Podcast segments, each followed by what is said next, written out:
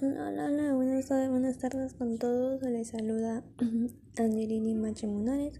Bueno, en esta oportunidad les voy a hablar acerca de la contaminación del aire, ya que es muy común en nuestro país y en nuestras regiones. Conocerás distintas alternativas para mitigar los problemas ocasionados por la contaminación del aire con el fin de que los ciudadanos se comprometan a realizar las alternativas que se brindarán brevemente. Bueno, continuamos.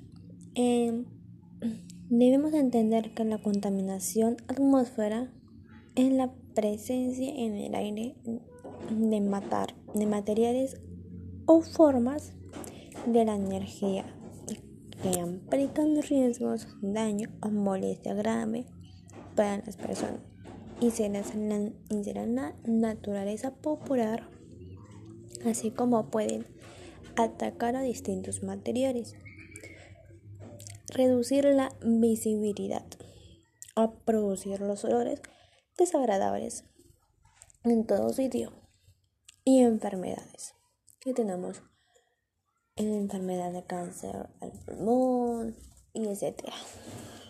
Según la Organización Mundial de la Salud, OMS, la contaminación atmósfera urbana aumenta el riesgo de padecer enfermedades respiratorias agudas, como la neumonía y crónicas, como el cáncer del pulmón, como se acaba de decir hace unos momentos, y las enfermedades cardiovascular.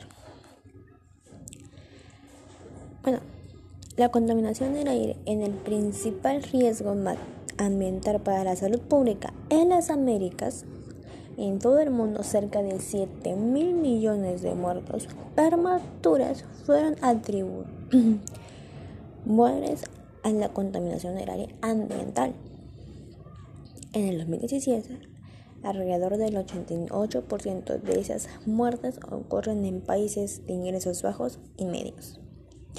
¿Qué acciones podemos dar para contrarrestar la contaminación del aire? 1. No quemas, no quemar los residuos sólidos, pues generan más gases tóxicos que les daña a uno. Trasladarnos en bicicleta o caminar ya que eso puede evitar el humo de los carros y de las motos. En la agricultura se debe promover el uso de pesticidas y fertilizantes que sean amigables en el medio ambiente.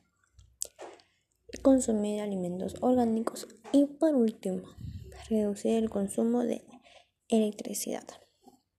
Bueno, debemos tomar consciente de la contaminación del aire que respiramos, ya que no es un problema ajeno a nuestra vida.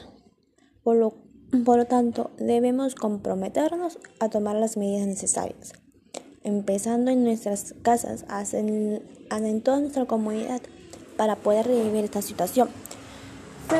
como final, juntos podemos contrarrestar la contaminación del aire. Muchas gracias, que tengan un bonito día.